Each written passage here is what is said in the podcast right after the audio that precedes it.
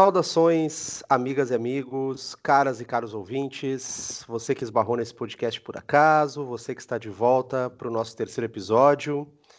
Que tempos loucos que a gente está vivendo, né? É, estamos aqui de meio à quarentena nesse país, governo federal parece que ir para um lado, o governo estaduais indo para o outro. Eu ainda vejo aqui, pelo menos na janela, muita gente na rua ainda, os mercadinhos aqui da volta estão tudo lotados.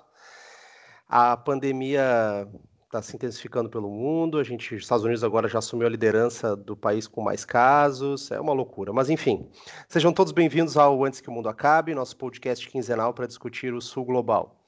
Eu sou Pedro Brits, esse é o nosso episódio número 3 e conforme prometido, hoje a gente vai discutir. Não, a gente não prometeu isso na verdade, né? Mas tudo bem.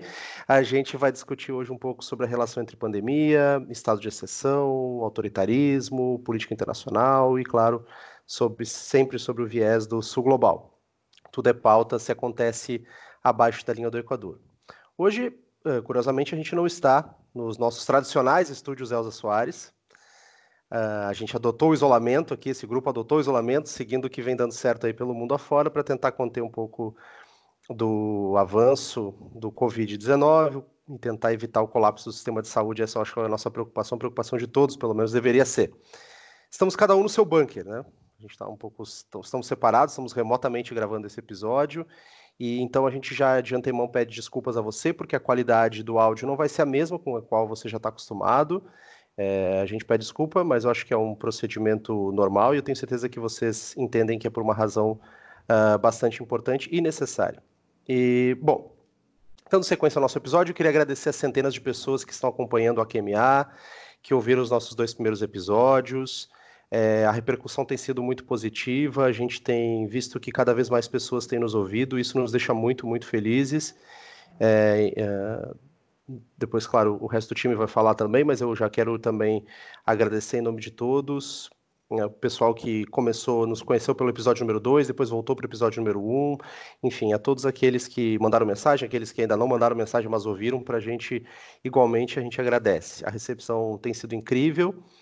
E a gente espera que vocês continuem compartilhando, indicando para os amigos, para que mais e mais pessoas ouçam a QMA. Bom, você pode ir lá nos seguir no Twitter e no Instagram, pelo arroba AQMA Podcast, tudo junto. Vou repetir, lá no Twitter e no Instagram, arroba AQMA Podcast, tudo junto. É claro, a gente sempre uh, pede essa colaboração de vocês. Se vocês puderem entrar lá no padrim.com.br barra antes que o mundo acabe, padrim.com.br antes que o mundo acabe, barra antes que o mundo acabe. A partir de dois reais a gente tem várias faixas ali para você poder fazer uma doação. A gente sempre insiste nessa tecla, projeto independente tem suas dificuldades, tem seus custos, esse dinheiro que a gente pede para eventualmente você nos apoiar não é para nos verem, porque você, você não vai, não vai nos ver rico, a gente não vai ficar rico, a gente não vai estar andando de Ferrari, mas com o apoio de vocês a gente pode continuar fazendo as nossas gravações e continuar produzindo material de qualidade e tocar o projeto adiante. A gente está nas diversas plataformas e agregadores de podcast, estamos lá no Spotify, no iTunes e nas tradicionais plataformas, no Anchor, no Anticast, no Anticast, o Anticast é um colega podcast, na verdade, né? Mas uh, no, no Castbox e por aí vai, você pode nos encontrar nessas diversas plataformas. Para quem for no, nos ouvir lá no Spotify, sempre dou aquela sugestão, tentar nos seguir para receber a notificação assim que cada novo episódio for indo ao ar. Isso sempre ajuda que vocês estejam atualizados e aumenta a nossa repercussão por aqui também. E claro, vou repetir isso mais uma vez, o podcast ele tem essa necessidade da indicação, do boca a boca, da recomendação para os amigos, para os inimigos, compartilha nossas redes, fortalece a gente, a gente agradece sempre isso. Bom, apesar do, das dificuldades de locomoção e da necessidade de isolamento social, a gente está com um time completo hoje aqui. A escalação tradicional com a qual vocês já estão se habituando. E além de saudar, eu quero saber como é que está essa quarentena de, desse povo que me acompanha aqui no AQMA. Uh, então já vou dando as nossas saudações para o nosso time. Saudações, uh, Bruna Jäger. Oi, pessoal. Estamos aqui sobrevivendo na medida do possível. É, tá muito chata essa quarentena. Eu acho que tá todo mundo com essa mesma sensação aí de não aguento mais, quero sair de casa, todos os memes possíveis relacionados a isso. Mas tá todo mundo fazendo a sua parte, né? Então eu também tô fazendo a minha. Eu sou uma pessoa que odeio ficar longe do sol, principalmente. Então, assim, já estou sentindo os efeitos daquilo que, que, que, os britânicos sentem, da tristeza de ficar sem sol. Mas é importante, é o mínimo que a gente pode fazer, né? Já que a, a nossa parte é essa, a nossa parte é respeitar o que os médicos dizem, que os cientistas falam, então vamos ficar em casa, vamos cuidar, porque nós somos os principais vetores aí dessa doença. Mas tirando isso, tá tudo bem, feliz de estar aqui pra gente discutir esse episódio de hoje, que ainda tu não falou sobre o que, que é, né? Então, ainda, ainda não, tá no suspense. É. Não, mas já soltei um pouco o tema ali, falei que a gente vai falar um pouco de autoritarismo, pandemia. É, então vamos adiante. Saudações, Giovana Zucato. Oi, pessoal! Como é que vocês estão? Espero que esteja todo mundo saudável, todo mundo que tem essa possibilidade esteja em casa. Hoje, pela primeira vez, vou comer um churrasco. é... E é isso. É bem interessante porque aqui eu estou numa cidade pequena e a mobil... mesmo sem nenhum caso confirmado ou suspeito, a mobilização da cidade já é bastante exemplar. Né? É, saudações, Marília Close. Fala pessoal, espero estar falando com todo mundo dentro de suas casas, todo mundo bem resguardado, fazendo isolamento horizontal e não vertical, vejam bem. Então, pessoal, uh, meu recado, espero que todo mundo esteja com saúde uh, no sentido físico da coisa e no sentido mental da coisa. Esses momentos são são muito difíceis, tem muita gente que eu conheço que está sofrendo com ansiedade, está tendo tá tendo muito medo de tudo que a gente está passando, então meu recado para todas e todos é o seguinte: não se cobrem tanta produtividade quanto a gente costuma se cobrar em tempos normais. Esse não é um período de normalidade, esse é um período. É, às vezes, às vezes a gente sente coisas que a gente nunca sentiu na vida. Então, deem uma relaxada, abram aquele vinho, vejam aquele filme, trabalhem se conseguirem. Se não conseguirem, também tá tudo tranquilo. E é isso. É, é Abraço. acho que é Abraço. Não, mas vai continuar por aí. Não, né? vou, vou. Maravilha. É, hoje a gente vai falar de estado de exceção, violência, democracia em tempos de uma pandemia que, claro, a gente não tem precedentes. E a, gente, a ideia também é dar uma passada em algumas das principais notícias sobre coronavírus no sul global. A ideia é a gente discutir como a gente pode pensar a vida democrática em um contexto onde vivemos tempos de exceção. Uh, acho que é, é, algo visível a gente pensar, em muitos casos tem se adotado medidas próximas a isso, de estados de exceção. É, parece um cenário não tão distante da nossa realidade.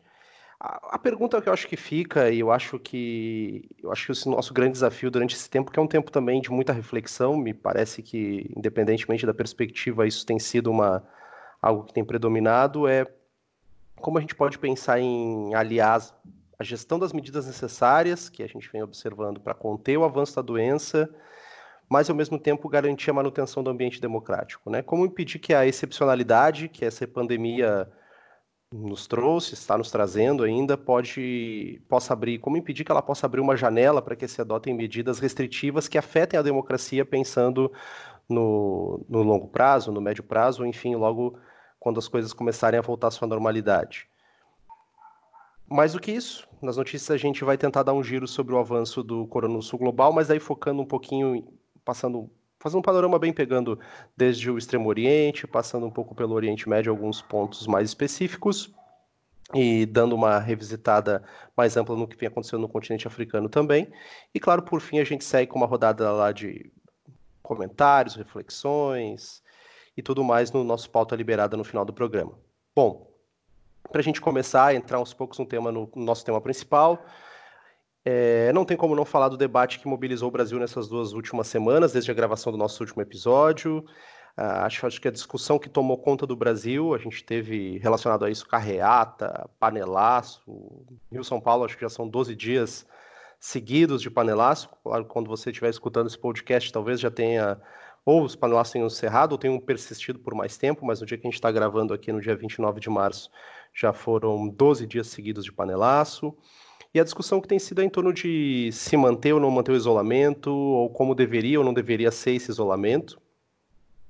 É, acho que mais do que isso, a economia brasileira foi posta em discussão, desde o presidente, passando por dono de hamburgueria, é, todos têm defendido que o fecha... Eh, especialmente essas alas têm defendido que o fechamento vai prejudicar a economia e que, portanto, é um absurdo que se tomem esses tipos, essas medidas restritivas que têm sido adotadas pelos governadores. Eu vou destacar aqui o caso do, do, do governador Witzel e do aqui no Rio de Janeiro e do Dória em São Paulo, acho que parecem os alvos principais das críticas do governo Bolsonaro.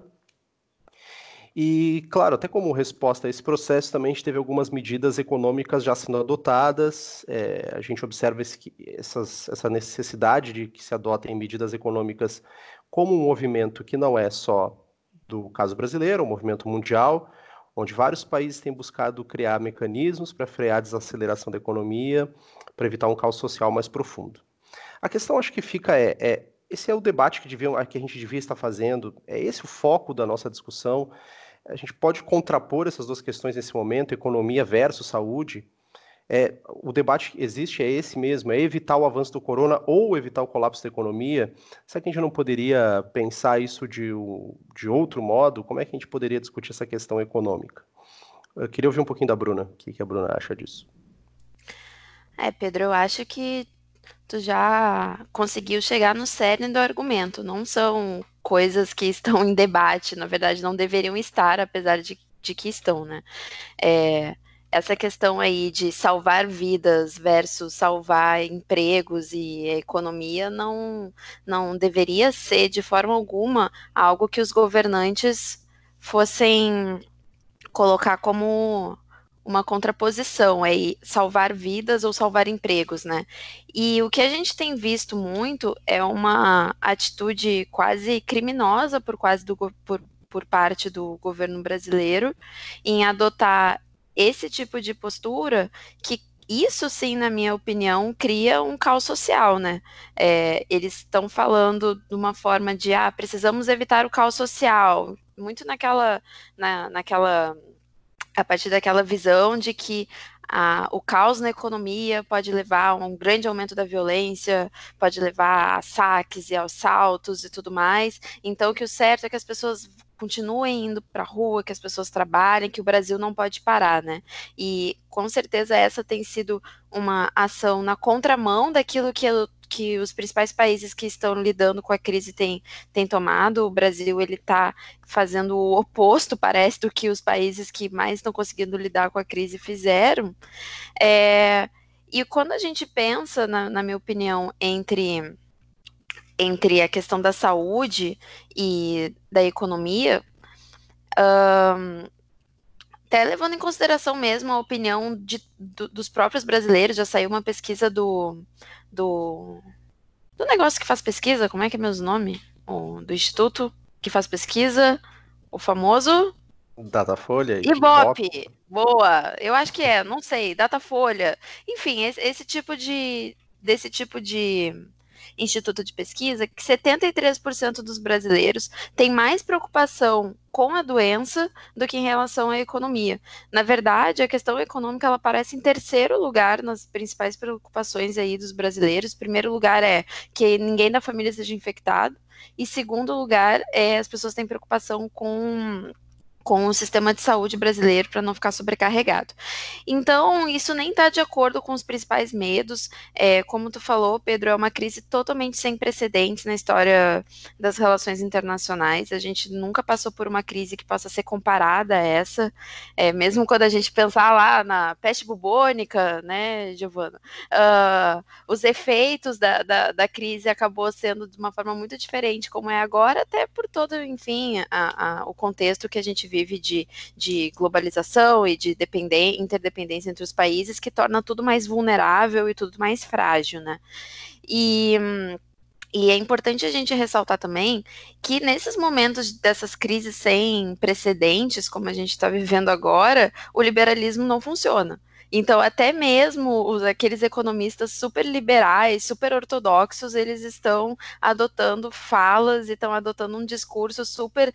O Estado tem que intervir. Agora, o, o, o, nesse momento, o Estado precisa dar conta dessa crise. É o Estado que precisa salvar a economia e salvar vidas. E é esse o lance. Quem tem que salvar a economia não são as pessoas e os empresários saindo de casa, indo trabalhar. Quem tem que salvar a economia é o Estado. E até mesmo como nosso querido ex ex-presidente Lula falou, né? Primeiro salva vidas, depois a gente vê o que a gente faz com a economia. Até porque o Estado tem os meios para isso, para o Estado é o ente que tem os meios para se endividar. É, eu acho muito, é, eu acho muito mau caratismo colocar essa essa comparação sempre da economia de um país com a economia de uma família como se gerir um país fosse a mesma coisa de gerir uma família. E aí sempre se fala aquela, aquele lance, né? Uh, você precisa gastar no máximo aquilo que você recebe. Na verdade, o Estado ele funciona de uma forma diferente. O Estado ele tem uma capacidade de, de endividamento que é muito maior do que as famílias, até porque o Estado não, não, não vai ficar devendo ou para ele mesmo ou para as outras instituições financeiras internacionais, que certamente também vão se adequar a esse momento de crise, por ser uma crise sem precedentes. E o Brasil está aí gastando 4% do PIB em relação a essa crise, é isso que o Paulo Guedes anunciou. É, e se a gente pensar, e ele está falando, meu Deus, é 4% do PIB, como se fosse o ah, maior gasto do planeta. E se a gente comparar com diversos outros países do mundo que estão arrasando aí no combate ao, ao, vírus de uma forma muito melhor que o Brasil, está se gastando em torno de 30% do PIB. Então, assim, o Estado tem essa capacidade de endividamento que as famílias, as empresas e os trabalhadores não têm. Então, não há essa contraposição. A economia ela tem que ser salva, sim. A, a, a economia é um, é um fator de risco e realmente de que pode trazer colapso social e, e social e político para o país. Mas quem tem a obrigação de salvar a economia é o Estado e não a, os próprios empresários. É, me, me parece que eu, acho que essa, essa discussão toda tem, tem mobilizado muito, acho que é bem esse o debate, né? O, qual é o papel do Estado nessa crise e como a gente pode sair desse buraco pensando no, logo ali na frente, quando as coisas efetivamente começarem a se normalizar. Giovana? É interessante observar que o próprio Fundo Monetário Internacional que, enfim, a gente pode ver como uma das instituições é, as grandes protetoras do neoliberalismo internacional, né? O próprio FMI já falou aos países que esse é o momento de abandonar as metas fiscais, que esse é o momento é, de ter preocupações outras, né? Que os países devem aportar o máximo de recursos possíveis no combate ao coronavírus. Então a gente vê isso como um movimento internacional sendo chancelado pela principal instituição monetária, né? E o Brasil adotando, o governo brasileiro, né, o governo federal adotando um discurso praticamente suicida e bastante falso nesse sentido. É, não, não se mantém nem localmente, nem internacionalmente, né? Pois é, parece meio. Acho que parece um discurso meio desconectado efetivamente da realidade, assim talvez com uma, uma intenção de prática política, de mobilizar uma determinada parcela do, do, do eleitorado, enfim, o que parece algo até bastante surreal diante do contexto de crise. Uh, Marília? Justamente o que eu ia falar, Pedro, uh, dialoga direto com o que tu acabou de falar. A minha perspectiva é que é um falso dilema entre esse entre salvar a economia e garantir a saúde da, da população justamente em função da argumentação que a Bruna já trouxe, da capacidade de endividamento, endividamento do Estado e da capacidade do Estado de coletar tributos das, das populações mais privilegiadas, que mais dispõem dessa renda. E eu acho, a minha avaliação é que é, a criação dessa falsa polarização tem dois, duas razões. É, tentando entender a racionalidade do governo federal que nos leva para um caminho suicida, né, na minha avaliação. Em primeiro lugar, manter a sua base cativa, aqueles 10% que precisam da polarização uh, para a construção do bolsonarismo efetivamente, né? E a outra razão, a impressão que eu tenho é que é criação de justificativa sobre por que, que a economia eventualmente não cresceu tanto quanto poderia ter crescido. Então a gente tem o governo Bolsonaro criando as justificativas de, bom, nós fizemos o que seria possível e outros setores de oposição não estiveram do nosso lado quando a gente quis tentar salvar a economia. Então a impressão que eu tenho é que é tamanha irresponsabilidade do governo federal que ele trabalha na crise pensando nas justificativas próprias e não na população brasileira. Eu não acho que exista uma que essa polarização entre saúde e economia exista efetivamente. A minha impressão é que isso é, uma, é a criação de uma narrativa bizarra, psicopata, suicida. É, eu acho que não tem como, como a gente não botar nesses termos, porque é, é, a gente vê até que dentro do próprio governo existem resistências a assumir efetivamente esse discurso, é, e o governo tem tentado capitalizar isso politicamente. É, a gente teve a adoção de, da, da, renda básica emergencial essa semana que passou aqui antes da nossa gravação, e e, e eu e acredito, me, me parece que esse é um tema que, inclusive, uh, foi bastante debatido, foi bastante discutido dentro da sociedade, assim, os seus efeitos, porque eu acho que foi adotado de forma muito rápida, mas que o governo tentou capitalizar em cima disso politicamente, tentou se, se colocar como efetivamente o propositor dessa medida. É, Bruna? É, para felicidade do nosso saudoso Eduardo Suplicy, né?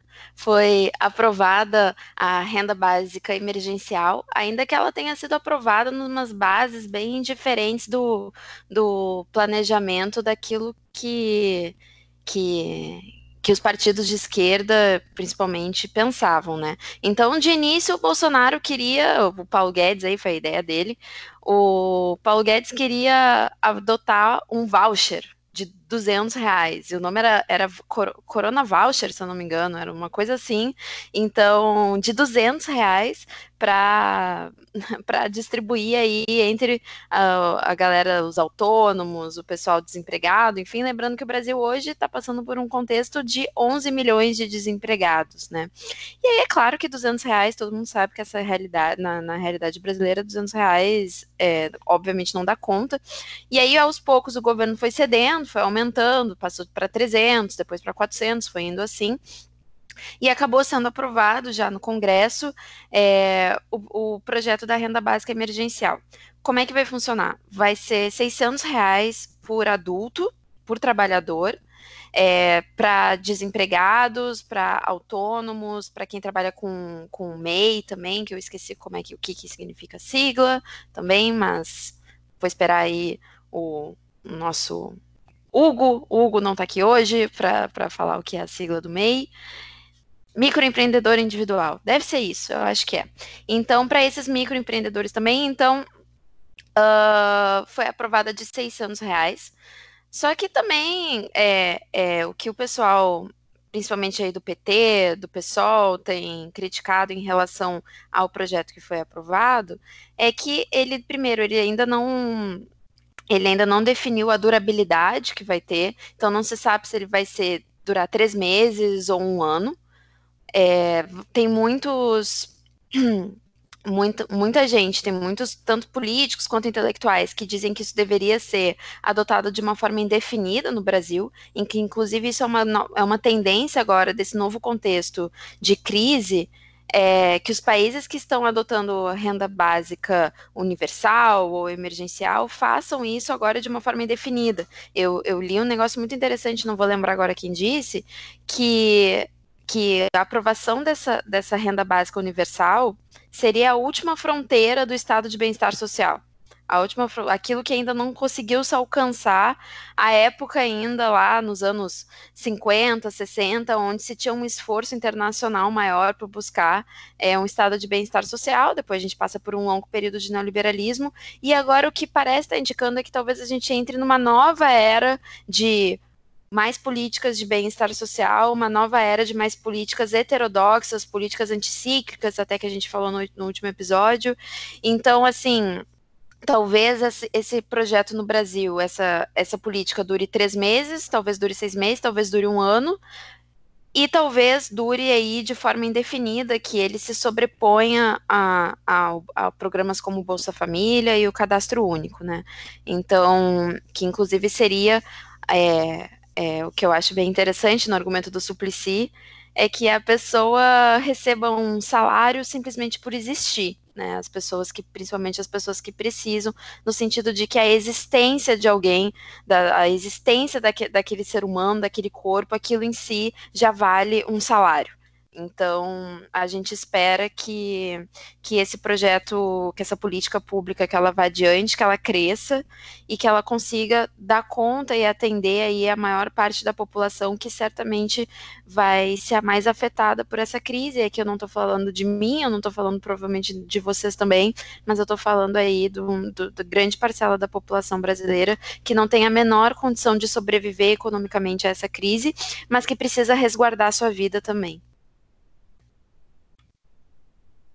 É, acho que acho que esse é um, esse é um debate bem interessante, como essas coisas. Uh, porque eu acho que a, a mim me angustia muito o fato de que a gente parece estar vivendo um dia de cada vez, né? Isso eu acho que talvez seja angústia geral, né? A gente não, não consegue pensar nisso, no, eh, tirar esse, as discussões mais profundas que são necessárias e são.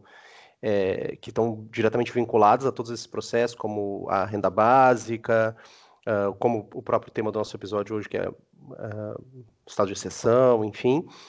É, e, e o, fato de a gente estar tá sobrevivendo ao noticiário de cada dia nos tira um pouco dessa capacidade de nos afastar e pensar e refletir sobre esses processos, mas acho que é fundamental que a gente tente fazer isso uh, independentemente de qualquer coisa. Giovana? É, bom, é evidente né, que a economia mundial vai entrar em recessão. É, trazendo tudo as mesmas fontes, né? Eu estava lendo sobre o FMI. A presidenta do FMI já disse que a crise provavelmente vai ser pior que a de 2009. Mas a questão é usar isso de maneira falsa para contrapor a ideia de saúde das pessoas, né? Como se quem fosse responsável por essa crise fosse o pequeno trabalhador, é, o trabalhador autônomo, e não justamente o, a forma como o sistema capitalista internacional está estruturado, né? E a gente percebe, no, no último podcast eu comecei falando que a saúde é a base da existência material, né? E é exatamente isso. Sem a saúde das pessoas, o sistema não se mantém. Então, de novo, é uma, é uma contraposição falsa, né? É, e justamente a renda universal seria, me parece, uma das formas de superar essa crise, né? Continuar a economia girando, as pessoas terem a capacidade de consumir pelo menos o básico, e justamente entender que o enfrentamento da crise vem por medidas mais heterodoxas. A gente já viu quantas vezes o neoliberalismo falhar no enfrentamento às crises internacionais, né? E só é, gerar círculos viciosos de recessão. Então, me parece que me parece que num quadro internacional que de fato a crise ela é algo que está se anunciando mas que se está anunciando não só pelo corona, o corona talvez seja aquela a gota que faz o copo transbordar, né? O copo já estava cheio. Se a gente vai entrar em crise agora, não é somente pelo corona. Talvez o corona tenha sido é, o, que, é, o que acionou o gatilho. Mas a gente sabe que é um sistema que não se mantém. Então, é... Quero, quero.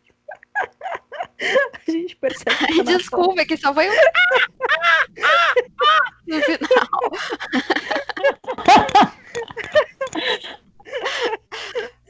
foi ah, mal. É. Não, eu não vou me concentrar para voltar aqui. Enfim. O coronavírus, ele é justamente o, o talvez o gatilho que vai ser acionado, a gota que vai fazer o copo transbordar, mas a gente já vive em um sistema doente. Né? A gente já vive num sistema doente que está fadado ao fracasso. Então, talvez agora a gente conseguir pensar medidas mais heterodoxas, é, mais humanas também, né? Porque um dos grandes problemas do sistema capitalista é como ele é desumano e egoísta, e a vida das pessoas é só um número, e esse tipo de coisa não se mantém. É, nesse sentido, uma das grandes questões que a gente pode olhar, por exemplo, agora, tem a ver com o Irã que é um dos países que foi um dos primeiros grandes focos fora da China, que está enfrentando uma situação muito complicada, a gente já falou sobre isso no último episódio, mas, é, enfim, já teve uma queda de coisa quase 10% na economia, no PIB, esse, é, em relação a 2019, no mesmo período, e os Estados Unidos agora anunciou novas sanções para o Irã. Então, uma das coisas que o, que o governo iraniano vinha pautando é que os Estados Unidos afrouxassem as sanções econômicas, né, em, em direção ao Irã, porque isso estava prejudicando muito o enfrentamento do país ao coronavírus. E o que o governo norte-americano fez foi impor novas sanções essa semana. Então a gente percebe que é um sistema desumano em todas as suas é, áreas, as suas possibilidades. A gente vai ter que fazer essa essa reflexão agora, que talvez seja até um pouco ingênuo da minha parte falar isso, mas me parece que não se mantém, né, da forma como está, e o, a crise do corona vem para escancarar ainda mais as, essas contradições. Me parece que as contradições elas estão agora à flor da pele, né? É, de fato, acho que ah, bate, tem batido na nossa cara esse, essas contradições todas, e a gente pensa globalmente, é, isso acho que fica mais evidente. Depois, quando a gente fizer o, o giro, até separei aqui algumas notícias, por exemplo, da Palestina e, e, da Índia, eu acho que são casos bem, bem interessantes também, pelo menos para a gente, como já falamos em outros episódios, manter no nosso radar. É, bom, me parece difícil que a gente desvincule esse turbilhão político e econômico dessa discussão mais profunda, que é a que a gente se propõe a fazer hoje aqui, mas que é necessária sobre como a gente pode então repensar ou pensar a democracia, a estabilidade democrática, num contexto onde o medo passou a ser um componente diário da nossa vida em sociedade. É, não é de hoje que o medo serve de base para que alguns governos, setores políticos com um viés mais autoritário, tomem, tomem medidas mais uh, restritivas. E flertem com a ampliação dos poderes de, do Estado, Flertem também entrega a idade, né? Mas tudo bem. É, flertem com a ampliação dos poderes do Estado, com a restrição da democracia, que já vinha sendo revisitada antes mesmo do coronavírus no Brasil. A gente, acho que é importante a gente dizer que, eu acho que não é exagero da, da, da minha parte, dizer que a gente já vinha num processo de fragilização da democracia, fragilização das instituições, é, a gente vivendo em tempos de exceção que são cada vez mais uh, diferentes do que a gente vem acostumado, a gente não tem padrão, como a gente já falou aqui hoje, a pergunta é como sair dessa crise sem que o custo seja a liberdade futura. Né? Como assegurar o controle social, que é fundamental, e a gente está adotando isso aqui também no, os nossos, com o nosso time para combater o vírus, para combater o, e para tentar manter a estabilidade do sistema de saúde, mas sem que isso abra a porta para que a gente comprometa a democracia. Eu acho que essa é a, uma das perguntas nortes que a gente tem que fazer aqui. Uh, queria ouvir um pouquinho da Marília. Bom, gente, vamos lá. Uh, falando de exceção, eu acho que, em primeiro lugar, para a gente entender quais são alguns desses questionamentos que o, que o Pedro trouxe, a gente precisa entender o que, que é exceção. Porque exceção é um conceito que ele é muito debatido nos diversos campos das ciências sociais, das ciências sociais aplicadas, nas relações internacionais, só que não existe um consenso sobre o que, que isso signifique. E é uma discussão muito extensa. Uh, e a impressão que eu tenho é que o maior nome, em termos de, de teórico de filósofo que, que pensou sobre a exceção é do Carl Schmitt. Foi um jurista alemão que viveu durante a época do nazismo, ainda que tenha vivido muito mais e tenha construído um legado que não se resumiu a, ao, a sua atuação jurídica durante o nazismo, mas que tem um legado e uma história muito controversa. Ele é um dos grandes expoentes do antiliberalismo até hoje. Por quê?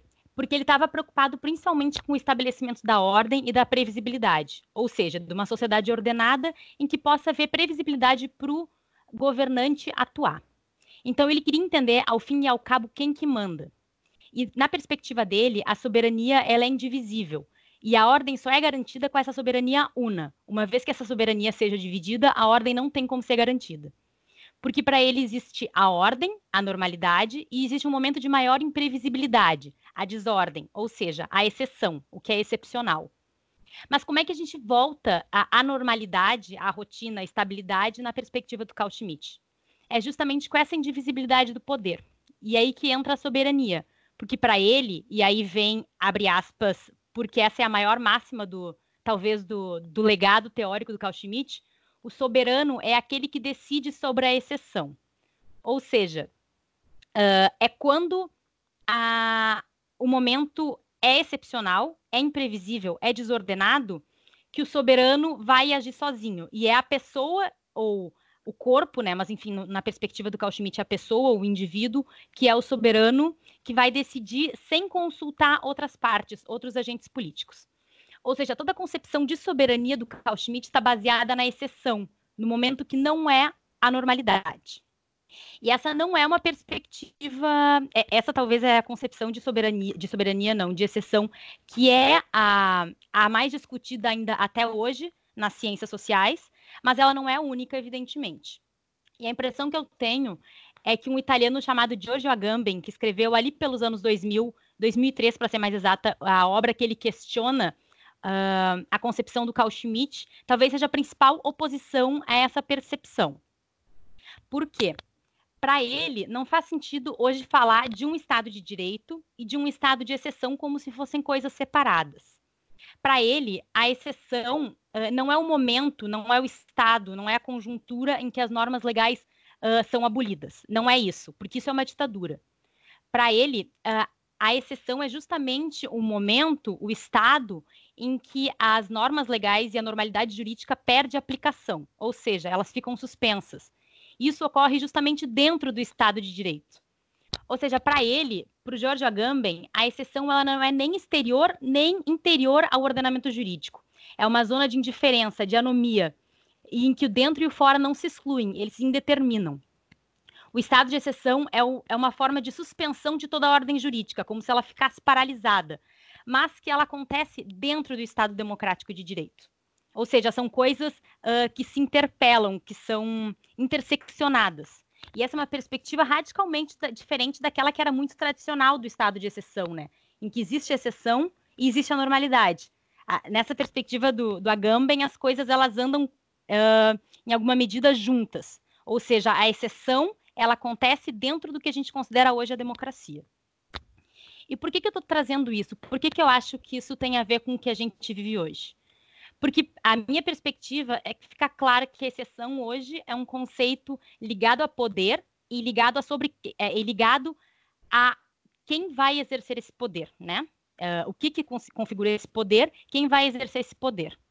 Além disso, uh, o poder e a exceção são conceitos que, em última instância, têm a ver com o uso da força, né? Uh, no limite em que a norma jurídica e a normalidade do Estado Democrático de Direito é posta em, em jogo, né? A gente não sabe quando ela termina, quando ela para de operar. Como que vai se, vai se fazer que as regras sejam cumpridas? Quem vai usar a força? Tudo isso está dentro desse debate sobre exceção, né? E acho que se entende que exceção é o oposto da normalidade do Estado democrático, ao menos em teoria, né? Ao menos do que a gente quer para o nosso Estado.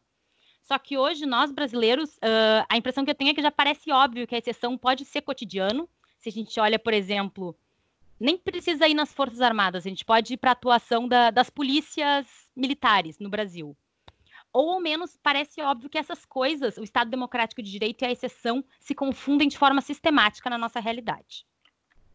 Uh, ou seja, por que, que a gente está discutindo isso? A impressão que eu tenho é que a conjuntura daqui para frente uh, vai fazer com que a excepcionalidade vire normalidade. A gente não tem clareza, a gente não tem certeza, a gente não tem estabilidade para saber o que vai acontecer daqui para frente. Então, é muito fácil para que uh, enfim, posturas autoritárias ou excepcionais apareçam como salvadores da pátria. E, e frente ao pânico, que é bem justificado, né? Evidentemente, todos, todos estamos em pânicos em relação à pandemia, a tendência é a normalização da centralização de poderes. E o meu receio é que a gente passe a securitizar, ou seja, que a gente passe a tornar tema de segurança, tema uh, que, cujo, cuja solução é a força, é a violência, assuntos que não são securitários, por exemplo, uma crise sanitarista. Então, assim, a pergunta que eu queria jogar para vocês é: como, quais são os riscos que a gente vê frente a isso, nessa conjuntura que a gente está vivendo? Qual que é o limite entre a exceção e o Estado democrático de direito? E por que que no sul global essa conjuntura é diferente? Eu estou jogando para ir para os meus colegas podcasters, mas estou jogando também para nossa audiência, né?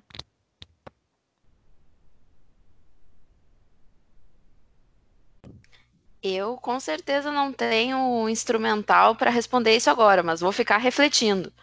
Uma coisa que, que eu queria lembrar é, para complementar aí toda essa maravilhosa explicação teórica que a Marília fez para gente, é que o Brasil parece ter sido o único país do mundo que na mesma semana o, o governo decreta calamidade pública e manda as pessoas voltarem às suas vidas normais. Então, assim, fiquei pensando muito nisso quando tu estava explicando, Marília, de que a gente está vivendo um estado de exceção, um estado de calamidade, e, né, e ao mesmo tempo o próprio ministro da Saúde ontem, que hoje a gente está falando do domingo, tá? Então ontem sábado, dia 28, ontem, fez um discurso dizendo que, que na verdade, só quem tem que ficar isolado são, são os idosos, né? O próprio ministro da Saúde falou isso. É, e aí isso me causa muita preocupação, sim, em relação à democracia e os efeitos que isso pode ter, não só no Brasil, mas no sul global de forma geral, se a gente olhar aí para o que está acontecendo no Irã, na, como, como a Giovana já falou, da Palestina, é, na Índia também, a gente vê como esse é, essa excepcionalidade, esses casos do, do, estado de exceção, abrem espaço, abrem uma janela para que medidas antidemocráticas sejam tomadas e que aumente também a própria violência contra a população. E, e, tem sido um dilema muito grande na minha cabeça, assim, eu queria compartilhar isso com vocês, queria que vocês falassem também sobre isso, que uh, ao mesmo tempo que é óbvio que a gente quer que as instituições democráticas se mantenham, que a liberdade da população se mantenha. É, ao mesmo tempo, a gente fica bem indignado quando a gente sai na rua e vê que na rua tá cheio de gente, né? Então, assim, quais medidas que o Estado pode adotar sem partir para a violência e sem ultrapassar os limites uh, da, da, liberdade da democracia para manter as pessoas efetivamente em casa e garantir o isolamento, né? A gente vê que tem algumas cidades que estão adotando multa, enfim, né? Porto Alegre é uma cidade que está adotando aí uma multa para os idosos na rua. Agora ontem eu vi que vai ter multa para os idosos é, em banco aqui no Rio de Janeiro. O idoso não pode mais ir em banco porque aparentemente esse é o melhor rolê do idoso né? É, é ir em banco várias vezes por dia. Então, assim, eu tenho pensado muito sobre, tá, eu quero que que, que a, liber, a, a, liberdade da população se mantenha, é, não quero ver medidas violentas sendo tomadas, mas eu quero que o isolamento seja garantido. Então, como que a gente faz isso num, num, num contexto né, de, de democracia e, e liberdade? É... Só antes de começar meu argumento, aqui no Rio Grande do Sul, o grande rolê dos idosos é ir no banco tomar chimarrão e conversar. ah, eu só queria trazer essa curiosidade. Eles tomam é... chimarrão no banco? Sim, Dentro é do o... banco? Da agência bancária? Exatamente, eles ficam, tipo, no, nas cadeirinhas da fila, e aí fica Mas... tomando marcha e, e conversando. Ai, Só ai. espero que esse mate não seja compartilhado, né?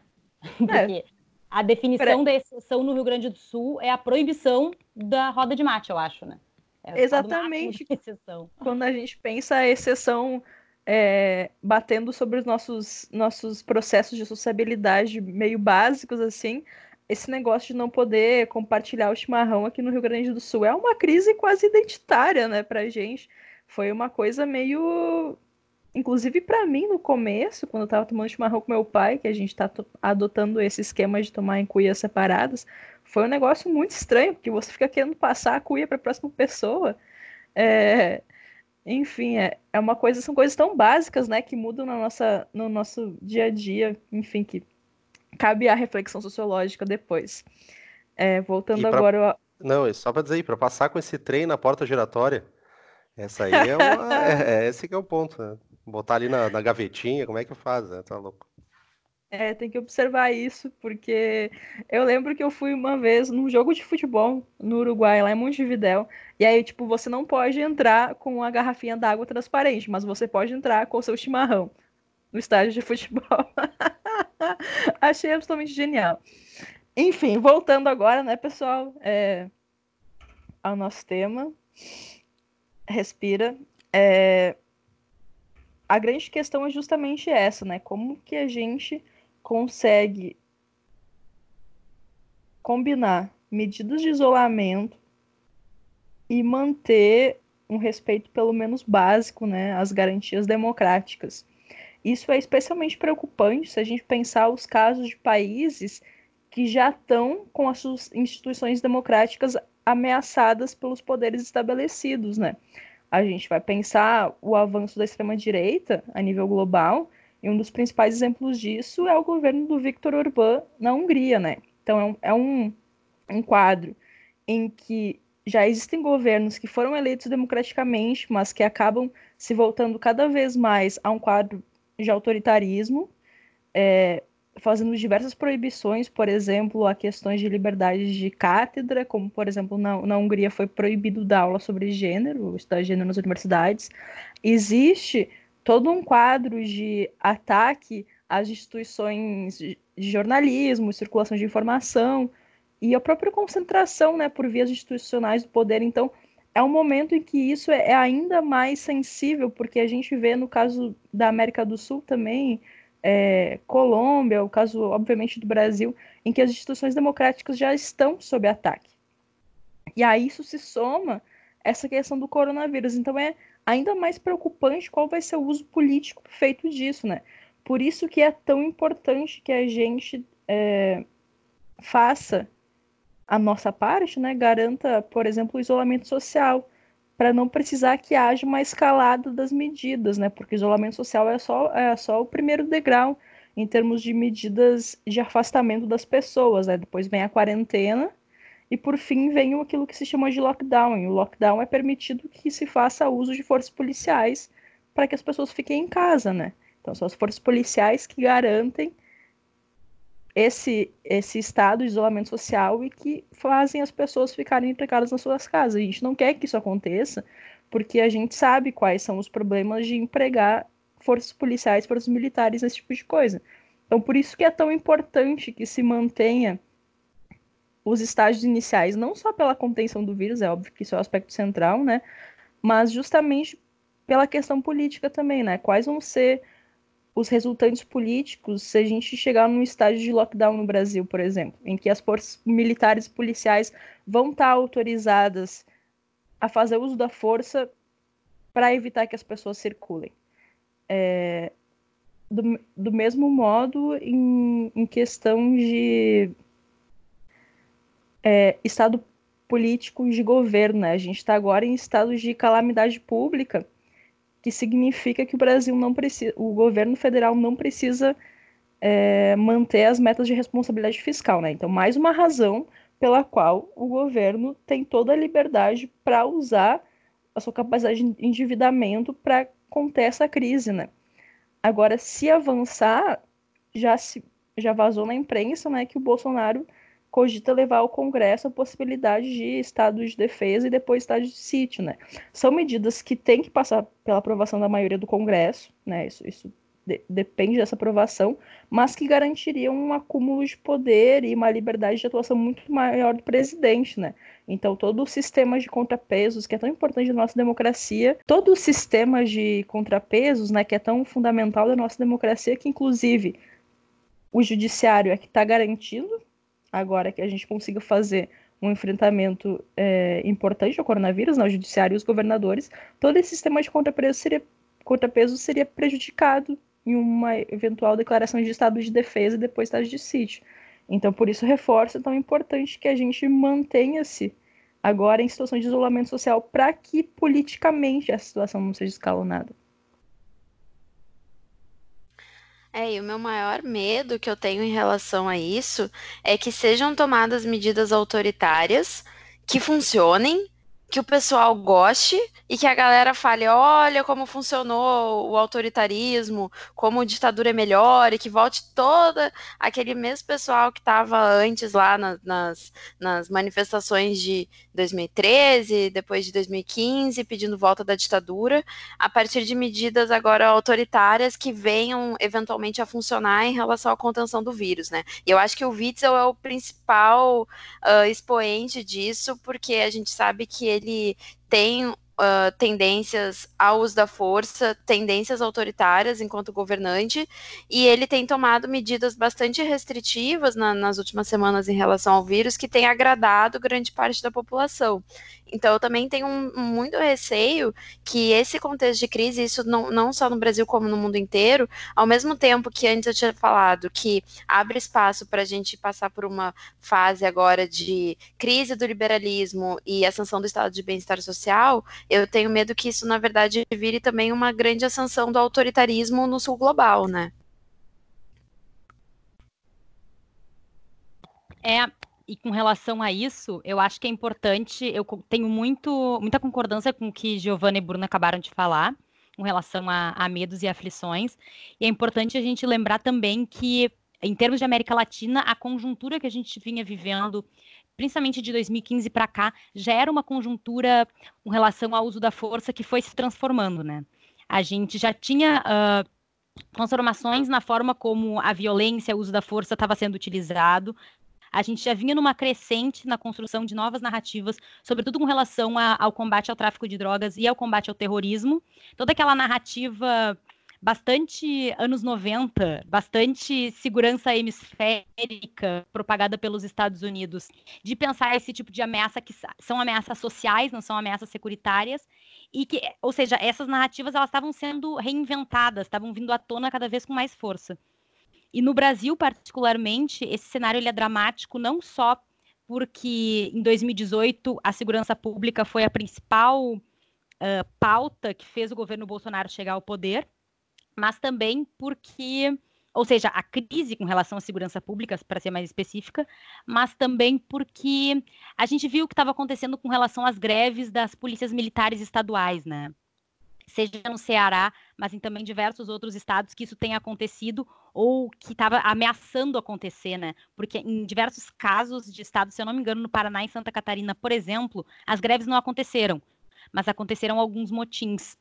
Uh, aconteceu a ameaça de que a greve poderia vir à tona. Enfim, é, um, é, é, o caso de um país que vive com crise séria em termos de segurança pública, em que nem as correntes mais progressistas parecem ter um programa responsável com relação a essa crise, e e ao mesmo tempo em que o establishment liberal também não soube dar essa resposta e que o pacto federativo que a gente que costumava ser o nosso Estado democrático de direito está ruindo, está ruindo na nossa frente.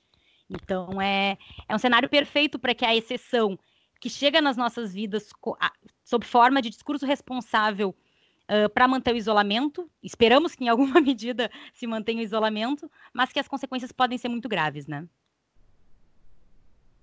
É, e uma questão importante para a gente ter nesse momento também, e olhando a experiência da China e de outros países do leste asiático, é, a gente vê uma ascensão do autoritarismo 2.0 agora baseado no compartilhamento de Big Data. Né?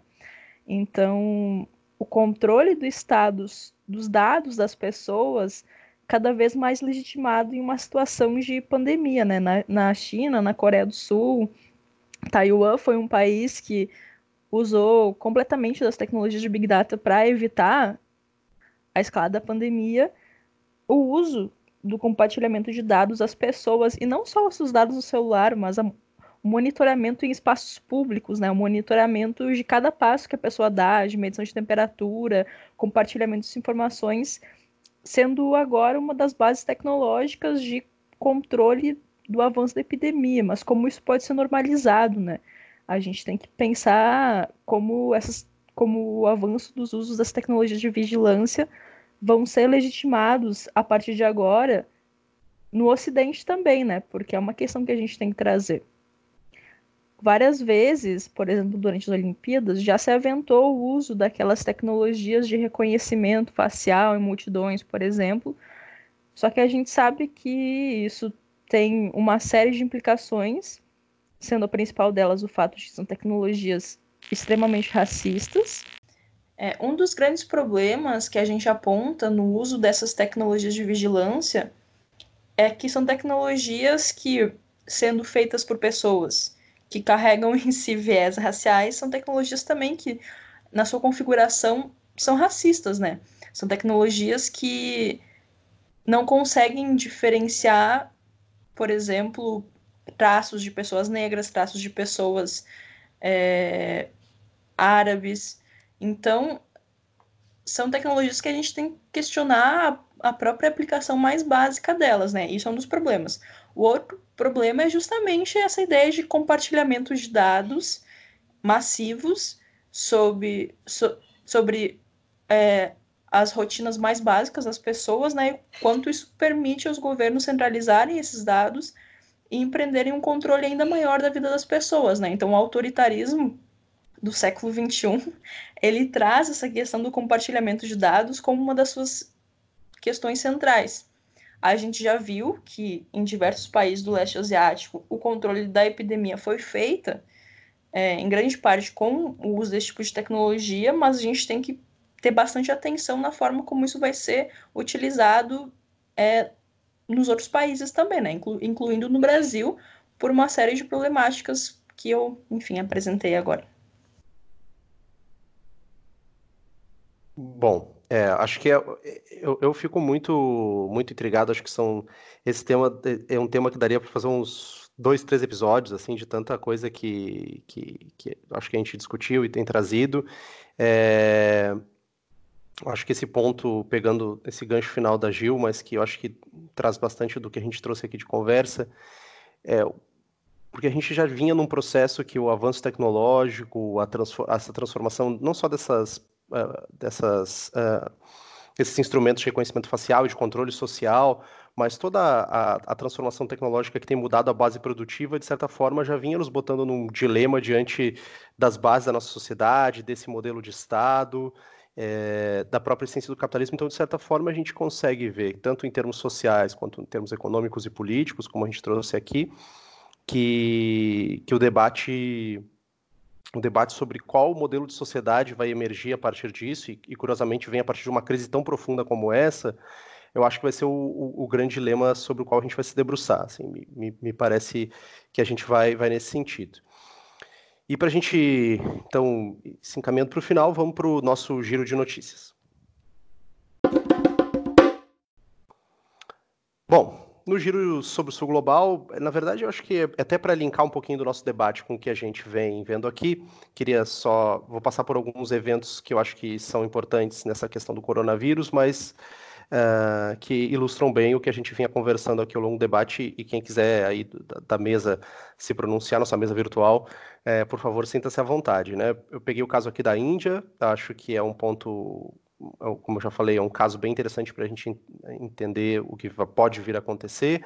A Índia anunciou o seu lockdown né, na última semana, um lockdown de três semanas. A Índia teve, já está com mais ou menos 700 casos de corona e evoluiu muito rápido. É, e, e, e, na relação com o controle social, a Índia esse é um lockdown mais severo do que, do que qualquer outro país no mundo. E a gente tem relatos de agressão às pessoas nas ruas, a gente tem. É, a Índia adotou também sistemas de checkpoints de segurança né, para o trânsito local, é, que são mediados e controlados por forças policiais. É, se até se temeu em algum momento a adoção de lei marcial ou de estado de emergência, mas isso acabou não acontecendo, apesar de esse lockdown ser bem firme. Né? Uh, até há casos e relatos de uh, policiais agredindo jornalistas por estarem cobrindo os eventos, sendo que o jornalismo seria uma das funções que estaria prevista de você poder continuar indo à rua. Então é, é bem é bem difícil de que, apesar de a gente já vinha num processo, até comentamos, acho que a, a, a Giovana também, uh, a gente lembra que a gente tinha mencionado isso, né? A gente já vinha num processo de endurecimento das políticas internas na Índia, de quase de surgimento de milícias uh, anti-muçulmanas. É, na Índia, então isso pode ser um processo que a gente veja se intensificar. Então, uh, e ainda do ponto de vista econômico, uh, a gente tem um aumento incrível dos preços, né, especialmente alimentos aqui a partir do, do ordenamento do lockdown, porque foi muito rápido o tempo que o MOD anunciou a medida para que ela começasse a valer. E então, é uma preocupação como é que vai se manter a estabilidade em termos de segurança alimentar, inclusive, diante desse contexto. É só para ilustrar, e se vocês puderem dar uma comentada, agradeço, mas a Índia ela tem uh, eh, 0,5 hospitais para cada mil pessoas. É, então, a preocupação é justamente essa, porque se a gente comparar com a Itália, que a gente está vendo uma situação bastante crítica. A Itália tem 3,2 hospitais para cada mil pessoas, né? Então, ou seja, é uma proporção muito maior. A China tem 4,3, por exemplo. Então, é, a preocupação é com, como o sistema indiano de saúde pode vir a suportar no caso de uma explosão é, da, da pandemia do corona. E tendo em vista também o papel que a Índia tem na economia global, os efeitos que isso pode gerar são bastante significativos. Tá Queria bom. comentar sobre o continente africano, né? É, na semana passada, a gente, não, duas semanas atrás, quando a gente gravou o último episódio, a gente falava sobre como ainda era a região do mundo menos afetada, né? O quadro atual é que em, em todo o continente se contabilizam atualmente cerca de 3 mil casos. É, o país mais afetado é a África do Sul, com mais de mil casos no momento. A África do Sul já impôs isolamento obrigatório, restringiu voos, uma série de medidas, está usando as Forças Armadas para conter o fluxo de pessoas. É, mas um fenômeno interessante que eu queria pontuar é que em alguns países da África, Tanzânia e Quênia são os que eu posso citar de cabeça aqui, a questão do coronavírus está trazendo processos de êxodo urbano. As pessoas estão deixando as cidades e voltando para o campo, voltando para suas famílias no campo para se protegerem da doença. Então, é um, é um fenômeno de desurbanização, digamos assim, que está sendo causado pelo, pela, pela epidemia do coronavírus, né? Continua a África sendo a região do mundo, é, se não me engano, com menos casos, mas já é possível ver quais são as consequências da pandemia do coronavírus no continente. É, e no continente africano também, estava tava lendo sobre isso, já teve em torno de 50 mortes e tem sido a região em que os casos estão crescendo mais rápido nessa. Opa! Uh, tem sido a região em que os casos têm crescido mais rápido nessa semana. É, então, é um sinal de, de alerta muito grande, já que por ser um continente com que em algumas regiões tem menos recursos e, e hospitais disponíveis para a população, a tendência é que aconteça mesmo esse fenômeno aí que a Giovana falou, das famílias ficarem responsáveis pelo seu próprio é, isolamento e sua própria uh, sistema de, de, né, de cuidados. Então, é, um, é uma região para a gente ficar aí em alerta e atenção no, nos próximos dias. E com, só, só um parênteses que a gente ali durante a, a fala da Bruna ouvimos umas moedas, acho que nem alguém jogando caça-níquel enquanto grava o podcast. É, mas tudo bem, é, faz parte, acho que dá para fazer várias atividades durante a gravação do nosso podcast. Giovana, o que você falar? É só uma correção agora. Eu falei Tanzânia, mas é Madagascar. Madagascar é um país que está tendo um processo de êxodo urbano, especialmente na capital, muito forte. Eu, eu confundi os dois países que eles estão ali pertinho, né? Mas Madagascar é uma ilha. Inclusive, Madagascar até pouco tempo não tinha casos. Mas só para fazer uma correção aqui. Desculpa. Boa. É chama atenção só para a gente fazer mais um giro com alguns casos que eu acho que são importantes. É, também o caso da Palestina, a gente teve os primeiros casos na Palestina, e ali a preocupação é porque já é uma região com muita restrição de movimentação, né, já tem restrições bastante severas. É, a gente tem um, é um ambiente onde a gente tem 2 milhões de moradores que se amontou em menos de 400 quilômetros quadrados, então é densidade populacional, pobreza, infraestrutura bastante comprometida. É, então, acho que é um caso bem interessante para a gente observar também é, e ficar monitorando, porque é uma preocupação bem, bem, bem, bem interessante. antes a gente, a, a Ju tinha mencionado a situação do Irã, só para trazer uma coisa que me chamou muita atenção olhando para o caso do Irã, é o fato de que, é, efetivamente, como a Ju falou, as sanções têm sido um dos, dos impeditivos, tem afetado muito a, a questão iraniana, mas quem tem auxiliado, tem, tem feito algumas doações para tentar apoiar o Irã, tem, just, sido justamente a China, que tem se posto, e não é só no caso iraniano, trouxe ele porque eu acho que é mais emblemático, mas em muitos outros casos a China tem se posto como esse principal país a, a propor uh, o envio de medicamentos, de ajuda humanitária, e é interessante a gente pensar, acho que é uma, uma coisa para um próximo tópico, era que esse papel antes era muito dos Estados Unidos, né? E a gente vê que isso tem migrado parcialmente, pelo menos, para a China. Marília queria falar alguma coisa? Oi, sim, é bem rápido, que na verdade, dentro do contexto da, da conjuntura latino-americana, a coisa tem avançado muito também com relação ao coronavírus de duas semanas para cá. no Equador, por exemplo, já se tem valas comuns abertas para as vítimas. Uh, eu também queria pontuar uma coisa que na Argentina a postura do Bolsonaro tem virado piada. A gente já é chacota, eles criaram uma expressão, inclusive, saluda na Brasil, que é mandem cumprimentos para o Brasil, digam oi para o Brasil, porque, enfim, né, o que está acontecendo com o nosso país, apesar de muito triste, enfim, nossos irmãos estão vendo com um teor cômico. Uh, e eu, uma outra coisa que eu queria destacar por fim é a situação na Colômbia, que, onde o, o, vírus também tem avançado muito, e que algumas gangues armadas, os chamados esquadrões da morte, estão aproveitando o lockdown uh, para massacrar lideranças sociais, sobretudo naquelas regiões que se encontram um pouco mais isoladas. Ou seja, uh, só para dar reiterar um pouco o assunto que a gente veio discutindo no episódio de hoje, né? É esse nosso giro pelo sul global provando o nosso ponto. De fato, bem, bem alarmante essa, essa situação. É, e só para uma última notícia, que também acho que, como a gente passa pelo nosso giro, uh, vai nos dando mais uh, firmeza para entender a nossa discussão. A China, como vocês sabem, vem tentando voltar à normalidade, a gente já tem a liberação de Hubei e Wuhan, a princípio, dia 8 de abril, começa a, a sair do seu isolamento parcial mas acho interessante o mecanismo que a China adotou, que é as pessoas uh, terem, receberem um QR Code né, para poder ter sua liberação, né, e, e, isso é interessante porque tem tudo a ver com a discussão sobre controle social, acho que é um ponto que a gente ainda vai acabar voltando é, logo ali na frente também nas nossas discussões. Bom, dito isso, então, a gente vai se encaminhando para o final, queria já agradecer que você, você que ficou até esse momento com a gente no nosso podcast. É, eu acho que é um momento de muita angústia para todos nós, acho que muita ansiedade também. Espero que a gente tenha sido uma boa companhia. Eu queria fazer a nossa rodada final aqui com, os nossas, os, com as nossas debatedoras. É, então, já dá um tchau para nossa arroba Maria Close.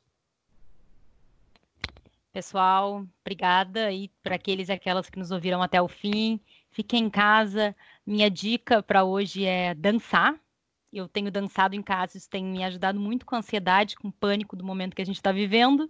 Eu sigo muitos canais de coreografias e é a coisa que eu mais amo na minha quarentena, é meu momento de felicidade do dia quando chega. E é isso. Ah, só que tem que ser danças que a gente não pode pular muito para aqueles que, que moram em apartamento, né? Então tenha essa cuidada. Um beijo, é isso. Nos vemos daqui a pouco. Boa. Ah, fazer, um, fazer umas coreografias, né? Uma, é, é bom, é bom. É bom. É, então, tchau também para arroba Giovana Zucato. Obrigada, pessoal, que ouviu a gente até agora. Desculpa pela qualidade do som, estamos tentando fazer a nossa parte, né? É, a minha dica é a gente tentar manter a serenidade ao máximo possível, refletir sobre esse momento, pensar que é um momento para a gente reforçar laços de solidariedade, fraternidade, trazer o nosso lado mais humano à tona de novo e criticar o sistema capitalista, né, e taxar as grandes fortunas. Eu acho que essas são as janelas de oportunidade que estão abertas agora. E no mais, é isso, gente. Por favor, fiquem em casa, que em breve a gente está nos estúdios Ela Soares novamente gravando para vocês. Então, tchau, arroba, não tem arroba no Twitter, mas tchau, Bruna Jäger. Tchau, gente. Espero que vocês fiquem bem. Espero que vocês tenham gostado da, aqui da nossa conversa. É, a minha dica é não faça nada.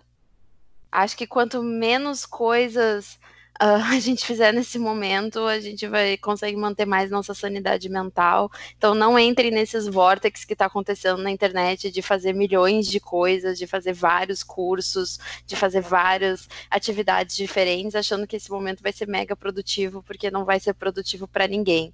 Então durmam bastante, comam bastante, vejam muita TV, vejam série e, e é isso. Eu continuo com a dica do BBB que está bombando. Hoje eu vou postar nas minhas redes é, aí para os meus seguidores, eu estou postando o que vai acontecer nas próximas semanas no Big Brother, como vai funcionar as dinâmicas, então fica aí como sugestão. E, e é isso, pessoal. Aproveitem essa, esse tempo aí de quarentena para repensar e pensar de novo e pensar mais uma vez no voto de vocês. É isso. Um beijo. Se eu pudesse dar uma dica para as pessoas fazerem alguma coisa, é façam pão esse é um ótimo momento para a gente aprender a fazer, voltar às nossas origens, né? A civilização humana ela é muito baseada em fazer pão. Então eu acho que esse é o momento, né? Ver o milagre do glúten. A não ser que você seja intolerante a glúten, aí você vai ter que pensar em fazer pão sem glúten, né? Mas também é uma possibilidade. É, a minha dica cultural e civilizacional do momento é essa: façam pão. É, vai ser o milagre do glúten, vai ser o nome desse episódio. Tem que ser, não tem outro, não tem outro nome possível. É, bom, ouçam antes que o mundo acabe, ouçam a QMA para você que vai continuar em quarentena, vai fazer home office, para quem tem, como eu já disse antes, para quem tem esse privilégio. Se você ainda tem que, se você ainda tem que trabalhar, está sendo obrigado a trabalhar, que nos ouve no caminho para o trabalho, no transporte público, a gente agradece e se cuidem em duas semanas a princípio, né? Se tudo continua assim, vai que a gente enlouquece e volta antes, ou vai que não dá e volta depois, mas a gente volta com o nosso episódio número 4. Ah, antes que eu esqueça, qual a música, quem é que vai sugerir hoje, quem é que quer sugerir, se alguém tem ideia para sugerir? Pode ser uma indicação um pouco óbvia nesse momento, mas eu queria sugerir Juízo Final, na voz da Clara Nunes, e que todos lembremos que o sol há de brilhar mais uma vez. É isso, gente. Maravilha, acho que é um... seguimos a nossa sequência de boas indicações. Bom, não esqueça de nos seguir no Twitter e no Instagram, arroba AQMA Podcast, tudo junto. Twitter e Instagram, arroba AQMA Podcast, manda sua mensagem por lá, a gente quer ouvir vocês, quer ouvir a, as perspectivas de vocês, ouvir as opiniões, os comentários, as reflexões, as críticas, as correções, se vocês acharem que tem que acontecer. E claro, se você puder e quiser contribuir, entra lá no padrim.com.br barra antes que o mundo acabe, padrim.com.br barra antes que o mundo acabe. E a partir de dois reais você vai ajudar a gente a continuar trazendo esse conteúdo gratuito e de qualidade. A gente tem várias faixas de recompensa lá, vocês vão concorrer a sorteios, a gente, dependendo da faixa que você contribui, você ganha uma newsletter. Então você tem várias possibilidades lá de, de, de contribuir, você escolhe lá que cabe no seu bolso e que você sente mais à vontade para fazer. Claro, mas mais do que isso, a gente pede para você continuar nos seguindo no Spotify ou, enfim, o agregador que você utilizar, e mais do que isso, também indicar para os amigos, indicar para todo mundo. Como já falei lá no início, o podcast depende desse boca a boca. Tá bem? Dito isso, só digo tchau, se cuidem, sobrevivam e vamos de Clara Nunes para dar uma esquentada nos nossos corações. Abraço e até mais.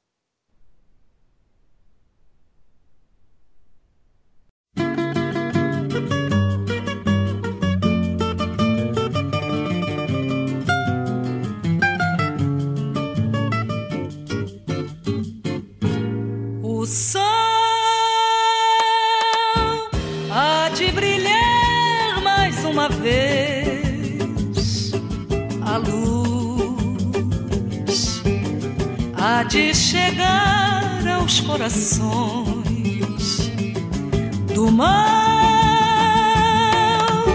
Será queimada a semente, o amor será eterno novamente.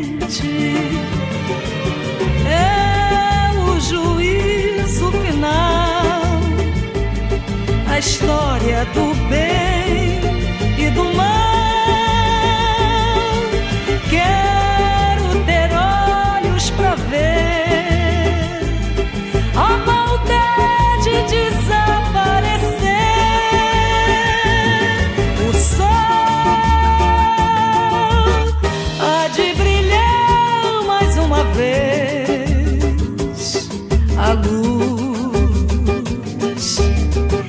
de chegar aos corações.